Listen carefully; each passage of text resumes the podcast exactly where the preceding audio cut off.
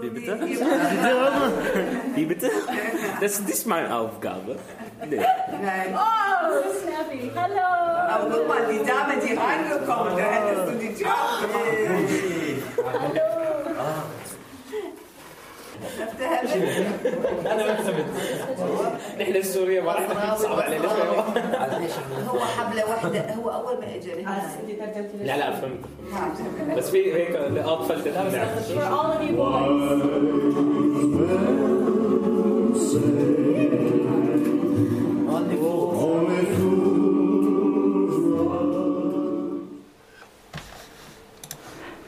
Everyone's Song, das ist ein Projekt, das Flüchtlinge und bereits hier lebende Menschen äh, zusammenbringen soll. Dafür treffen sich zwischen 10 und 25 Menschen einmal die Woche in einem Kelleratelier in Kreuzberg und hören gemeinsam Musik. Zu jedem Lied, das ist das Prinzip, erzählt einer oder eine der Anwesenden eine Geschichte.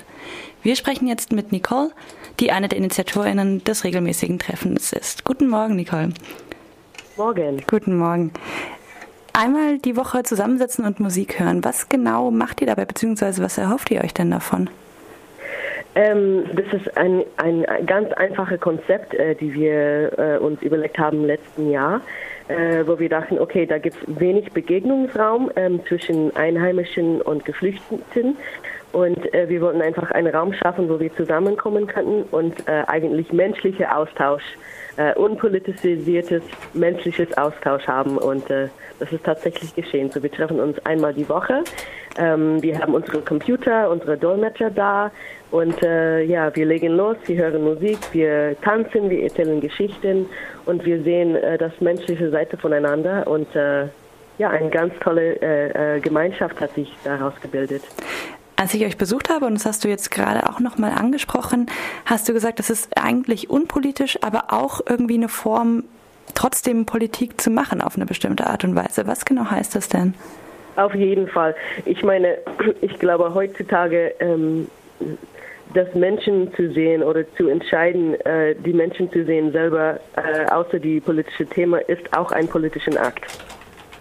Und ähm, ja, unsere Politik ist halt, äh, ja, wir sind alle Menschen und wir haben alle menschliche Erfahrungen, die alle eigentlich ähnlich sind. Äh, you know, egal was die Hinterkunftsländer sind, jeder hat ein, eine Geschichte mit sein oder ihrer Mama, jeder hat eine, eine Herzkummergeschichte, jeder hat äh, Sommererinnerungen, Wintererinnerungen. Und diese, diese, diese Themen, wir knüpfen uns an diese Themen an, um diese künstliche ähm, Grenzen zwischeneinander abzubauen und mehr die menschliche Ebene zu betrachten. Ihr trefft euch jetzt schon seit äh, 42 Wochen, also fast ein ganzes Jahr.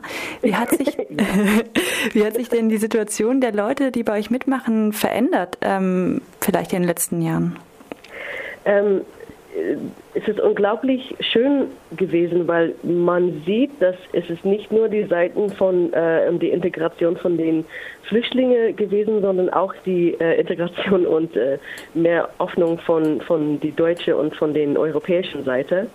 Ähm, ich würde sagen, dass allgemein da gibt es viel mehr positiven äh, positiven Sicht für die Zukunft ähm, auf beide Seiten. Ähm, die Leute haben ein, ein, eine Stelle, wo die reden können, wo die miteinander ähm, austauschen können, wo die gehört sind von anderen. So, you know, Leute von beiden Seiten können Ängste äußern, aber es ist nicht nur das, sondern wir haben einen Platz, wo, äh, wo wir Solutions finden können miteinander. Und das ist was Schönes. Und die Situation von den äh, jungen Flüchtlingen, es sind vor allen Dingen junge Leute, habe ich den Eindruck gehabt, ähm, haben, leben die nach wie vor in ähm, den Massenunterkünften oder haben sich einige auch schon, also konnten einige schon eine Wohnung beispielsweise finden? Ja, das ist äh, beides. Da gibt es einige, äh, besonders die, die Familien, ähm, die, die immer noch im, im teilweise in diese geflüchteten äh, Turnhallen wohnen oder jetzt in Heim sind. Ähm, da gibt es einige auch, die die Wohnungen haben. Ich glaube, das ist so kunterbunte Mischung von, von, von Schicksal hier in Deutschland bisher. Ähm, aber allgemein, ähm, da gibt es eine, eine, eine riesen Dankbarkeit, ähm, hier zu sein. Da gibt es eine riesen ähm, Bereitschaft, die Sprache zu lernen, sich mit, äh, äh, mit in Kontakt mit Leuten zu kommen. Und es ist generell ähm, von der Seite die Geflüchtete, da gibt es einen riesen, riesen Wille, äh, sich hier recht zu finden und die Leute, mit den Leuten zu reden, Beziehungen aufzubauen.